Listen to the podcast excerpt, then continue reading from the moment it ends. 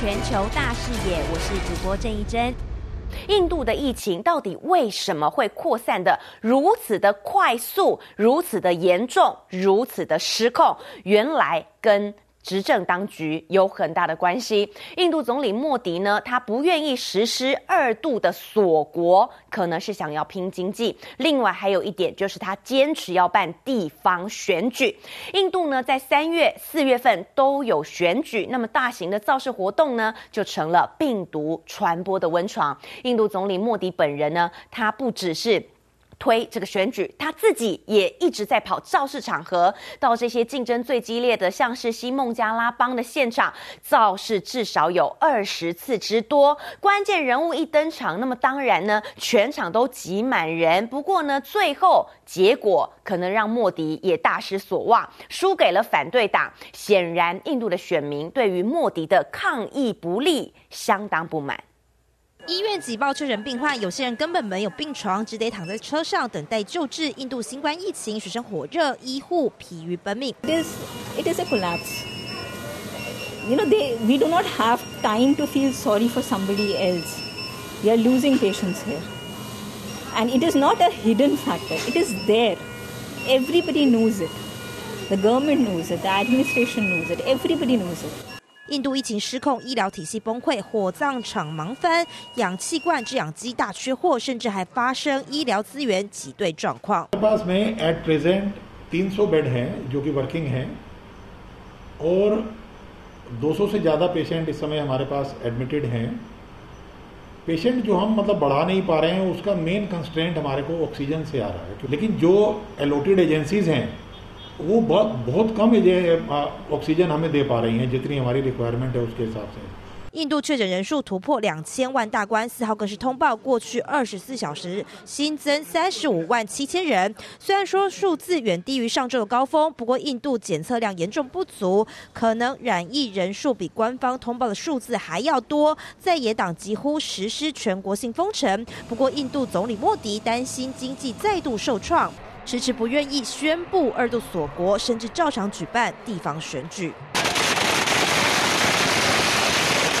二号选举结果出炉，选民还上街跳舞、放鞭炮，欢庆选举结果。但仔细看看这些选民，完全没有保持社交安全距离，有些人甚至连口罩都没有戴。卫生专家痛批根本没有防疫观念，成为疫情破口。在疫情恶化危机下，莫迪不将对抗疫情视为首要目标，只顾拼选举，引起大量的反对声浪。莫迪还到竞争最激烈的西孟加拉邦现场造势至少二十次，但尽管如此，还是落败。莫迪率领的执政党人民党在西孟加拉邦输给由印度唯一的女性首席部长班纳吉带领的草根国大党。Complete mishandling and the inability of the government to anticipate the ferocity of the second wave of the COVID-19 pandemic, which has led to a huge amount of anger. That has to be controlled by Mr. Modi, completely insulating himself from all kinds of field campaigning and image building and just doing what he was initially supposed to do。专家分析，这次地方选举也是给莫迪执政党打分数。显然，选民不满目前施政，再加上莫迪处理疫情不当，关键时刻神隐，只用推特谈选举，感谢选民，感谢欧盟援助物资，但都没有露面谈话。面对抗议不利批评声浪，莫迪政治之路面临巨大考验。记者苏中综合报道。接下来，我们带您快速的来关注一下全球疫情目前发展的状况。这个数字呢，是来自世界卫生组织，全球累计确诊的新冠确诊病例数已经达到了一亿五千三百一十八万多人，死亡超过三百二十万人。那么，全球的确诊病例呢，比前一天增加了六十四万多人，死亡病例也增加了一万多例。而在新冠疫情的重灾区，第一名依旧是美国，三千两百五十万人确诊。接着就是刚才提到的，在第三波疫情没有守住、持续失控的印度，两千零三十万人确诊。而在过去两个星期之内呢，其实就增加了超过五百例确诊。现在在印度的情况有多危急呢？印度教徒报报道说，有八头呢养在海德拉巴动物园的印度狮子，也因为呢出现了干咳、食欲不振的症状。结果呢，这一验才发现不得了了，这八头呢狮子都。确诊了新冠病毒。另外呢，就是巴西，全球疫情重灾区的第三位，一千四百九十万人确诊。现在其实让科学家最担心的就是。变种病毒，世界卫生组织已经将英国变种、南非变种、巴西变种列入了担忧的病毒之列。那么现在呢，可能更紧张的就是印度变种病毒，现在也列为观察名单。科学家就推测了，造成印度疫情失控的主要原因，一个呢是英国的变种病毒，另外呢就是。印度的变种病毒株，那么现在呢，包括印度变种病毒在美国、英国、新加坡等至少十七个国家都被发现。那么当然，目前全球大家都在想办法，赶快的来打疫苗，或者是在接种疫苗的路上。WHO 的资料显示，接种完一剂新冠疫苗的大约有六亿人，占人口比百分之七点八。完整的接种完新冠的疫苗，二点七亿人，占人口比。百分之三点六，只是我们来看美国的打疫苗这个状况。美国呢，总统拜登在昨天宣布接种疫苗的新目标，希望呢能够在美国的七月四号独立纪念日之前，让全美百分之七十的成年人至少呢都能够接种一剂的新冠疫苗，让美国人可以重返正常生活。但事实上，我们带您来看这个数字，最近美国每一天呢疫苗注射的速度其实是在下降的。因此呢，拜登正在陆续的推出让美国人更愿意来打疫苗的方案。白宫表示已经配置给各州，但是呢，实际上。没有被订购的疫苗呢，也会开始开放给其他州来取得，希望把疫苗送到最需要的地方。另外，拜登也提到了，等到食品药物管理局批准过关，也会开始让小朋友十二岁到十五岁的幼童、儿童加入接种疫苗的行列。当然，在疫情的情况之下，大家都还是希望能够保持稳定的经济。美国的贸易代表戴琪就表示，如果想要终结疫情，要促进经济的复苏，就必须要让疫苗在美国之外，在全球都要更加的普及。好，戴琪表示呢，全球现在在终结疫情的情况上有实质的进展，但是呢，还有很多工作要做，包括了要积极解决全球疫苗取得不公平的问题。另外呢，在这个礼拜要即将举行的是世界贸易组织总理事会当中，那么戴琪呢，他表示会针对开发中国家在豁免新冠疫苗的智慧财产权保护提案，要来展开讨论了。先前呢，世界卫生组织秘书长谭德赛他提过一个问。一个要点，如果要为大多数的成年人接种疫苗，达到所谓的群体免疫，那么所需要的疫苗根本是远远超过现有的数量。这代表着全球都必须要提高疫苗的产量。他就提出了一个论点：暂时豁免疫苗智慧财产权是相当重要的。当然要有疫苗，就要有钱，钱从哪里来呢？世界卫生组织最近就呼吁了，七大工业国组织应该要提供资金来帮助全球、帮助全人类摆脱疫情危机。世卫的秘书长谭德赛表示呢，G7 国家是世界经济政治领袖，也是许多全球疫苗生产商的所在地。这些强权国家呢，应该是有能力要来资助，并且呢，对抗所需要的疫情所需要的疫苗检测。治疗，唯有呢这些大国站出来领导，世界才能够来解决疫苗危机，并且呢让各个国家可以加速取得疫苗的配套计划。距离今年两百二十亿美元经费的目标，其实还差得远呢。到目前为止呢。经费需要两百二十亿，但现在呢还差一百九十亿，现在要开始找钱了。为了确保全球大多数的成年人都能够打得到疫苗，明年还需要额外的三百五十亿到四百亿美元的预算。英国的前首相布朗就强调，G7 国家有权有能能够来支付三分之二的经费，世界领袖应该要立即采取果断的行动来协助全球防疫。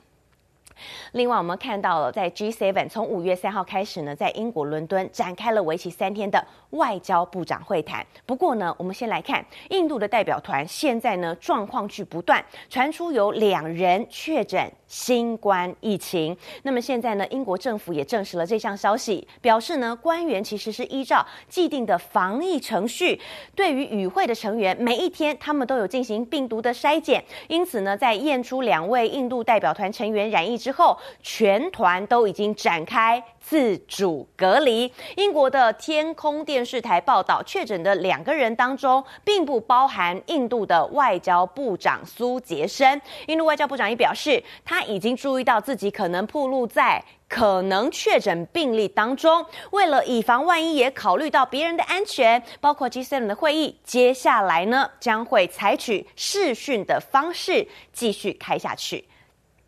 我们说到印度，现在呢，很多国家想尽办法要赶快第一时间的来应援，但是在南美的巴西，疫情也是很严峻，但是他们的。跟朋友之间怎么了呢？为什么伸出援手的人是少之又少？我们来看到南美的巴西亚疫情呢，确诊数仅次于美国、印度，巴西是全球第三重灾区。在里约热内卢的接种站呢，疫苗有多缺？很多民众好不容易预约到，等到他要去打疫苗了，人都到现场才发现。怎么回事啊？居然没有疫苗可打！好，除了引发民怨之外，也暴露出了巴西的医疗资源现在根本是非常非常缺乏的状况。那他们的总统都在做什么呢？总统波索纳洛当然也向外界来求援，不过呢，国际社会好像啊，听到这个援助的声音真的是少之又少。主要就是因为波索纳洛呢，先前啊不断的跟别的国家挑起外交纷争，跟不少国家根本就是有心结才会。落得孤立无援的状况，防疫专家甚至批评咎由自取，还说啊，巴西呀、根本是错过了好几次可以遏制疫情的机会。如果像台湾、越南一样，一开始就封锁国界，疫情肯定不会这么惨。那么接下来我们说人多的地方，大家就要关注到疫情的部分了，距离。东京奥运开幕就倒数七十九天时间了，日本的疫情控制住了吗？日本针对 COVID-19 的疫情实施的紧急事态宣言，五月十一号要到期了，但是目前呢，看来这疫情是持续在扩大，因此日本政府呢正在研拟要不要来延长实施这个紧急事态。那如果这么一延长的话，会不会影响到体育，影响到奥运赛事呢？另外也考量把北海道的。等地区纳入防止蔓延的重点措施。我们先带大家来。看到啊，以前的我们说观光，很多人喜欢去的，像是大阪府啦、兵库县啦，医疗资源其实现在很紧绷，重症病床不足，非常的严重。日本的 NHK 报道，五月三号的时候呢，在大阪的重症病床的使用率已经高达百分之九十九点七，兵库县也超过了百分之八十。这两个地区呢，陆续发生高龄患者根本啊还撑不到医院就。已经在家里头或者是在疗养机构不幸过世的状况，而这些不幸过世的病患年纪呢都已经超过七十岁了。大阪府知事认为，现在的疫情扩大还有病床吃紧，很难在五月十一号如期解除紧急事态宣言。这代表着中央跟地方是否能够同调来解决疫情呢？兵库县政府也强调说，目前医疗体系他们根本没有办法。对每个人提供足够的治疗，也就代表说，如果你送医，可能也没办法获得完整的治疗。如果说确诊的病患没有减少，这样的状况恐怕会是一个恶性循环。因此，也提醒所有的，不论是日本民众也好，或者是呢正在收看的民众也好，一定要做好防疫工作。而在柬埔寨呢，今年二月份，他们爆发了一波本土的。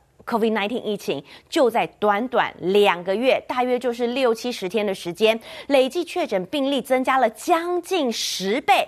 到底柬埔寨发生什么事？为什么疫情 hold 不住呢？到目前为止，超过有一万六千人染疫，一百多人死亡。那柬埔寨的政府呢，在四月中就宣布说，首都金边还有周边地区要开始实施严格封城十四天。之后呢，他们又考量到疫情严峻，因此呢，这个封城令又延后了，延后到五月五号。在封城措施之下，大多数的民众呢，基本上啊是没有办法外出的，除非说你要工作、吃东西或到医院去看诊。那么柬埔寨总理洪森就下令，五月六号开始要来解除封锁了。但是真的有这么快吗？世界卫生组织就示警，太快松绑防疫，可能会导致好不容易减缓的疫情再次飙升。那说到疫苗，现在疫苗的发展状况如何？真的就是疫苗发展的快，我们解决疫情可能脚步也可以加快。欧洲的药品管理局表示呢，现在开始针对中国大陆研发制造的科兴疫苗来进行滚动式的审核，来评估有效性。安全性实验室跟临床研究初步的结果都表明，科兴疫苗能够触发针对 COVID-19 病毒抗体的产生，并且呢，可能有助于预防由病毒所引发的新冠肺炎症状。那么，科兴疫苗呢，是目前啊欧洲药物管理局滚动审核的第一款中国大陆的疫苗。目前呢，在大陆、印尼。巴西都已经在使用这一款疫苗了。如果说接下来能够获得欧洲的药管局批准，那么科兴疫苗将能够在欧盟二十七个会员国陆续开打。另外呢，世界卫生组织也将会在这个礼拜决定。是否批准中国大陆的国药疫苗与科兴疫苗用于紧急用途？如果说获得批准，那这也意味着大陆的疫苗将会第一次进入联合国卫生机构的紧急用途清单，并且将会引发更广泛的推广。好，不过呢，我们来看一下丹麦呢，他们是又进了一款疫苗，到底怎么回事呢？我们说丹麦啊，好像是全球最幸福的国家。最近呢，因为他们启用了疫苗护照，经济活动，大家呢终于又可以出门了。在首都哥本哈根呢，可以看到有很多的露天餐厅啊，跟酒吧，其实生意都开始好转了。好，但是呢。顾客没有戴口罩的情况也让大家觉得很紧张，因为连基本的社交距离也没保持，这样真的 hold 得住吗？我们来看到啊，这是在丹麦呢，已经有一百三十六万人，他们接种至少有一剂的新冠疫苗，占总人口的百分之二十三，将近快要到四分之一了。不过四月中旬的时候呢，丹麦就因为担心这个血栓的疑虑，所以呢，他们先宣布了，他们要停用。AZ 疫苗，这是当时全球第一个。喊卡 AZ 疫苗的国家，那么现在呢，又宣布说，娇生疫苗他们也不要使用了，理由同样是血栓疑虑。好，画面当中我们就可以看到了，这个可能是在他们的酒吧、在咖啡厅，哦，大家很开心，但是都没有戴口罩。另外呢，在丹麦还是有辉瑞跟 BNT 研发的疫苗，以及莫德纳的疫苗可供民众选择。更多精彩内容，请上中天 YouTube 子频全球大视野观看完整版。别忘了订阅、按赞、加分享哟！